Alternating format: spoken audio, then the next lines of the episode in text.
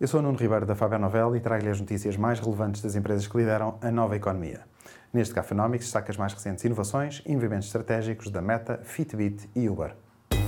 Cafanomics. Nova economia, novas regras.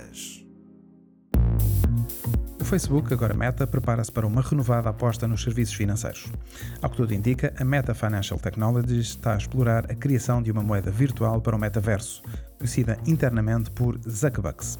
Os Zuckbucks serão tokens sociais e de reputação que vão permitir recompensar, por exemplo, quem contribuir na gestão e dinamização de grupos no Facebook e também os criadores de conteúdos nas plataformas da Meta.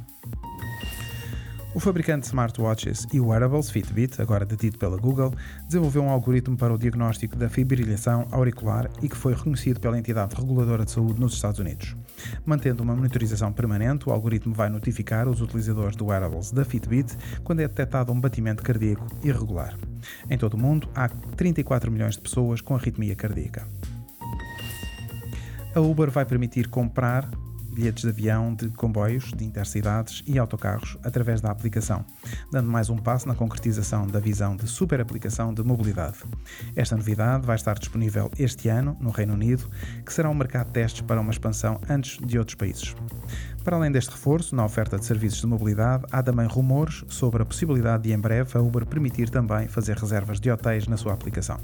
Super Toast é um projeto editorial da Faber Novel que distribui o futuro hoje para preparar as empresas para o amanhã.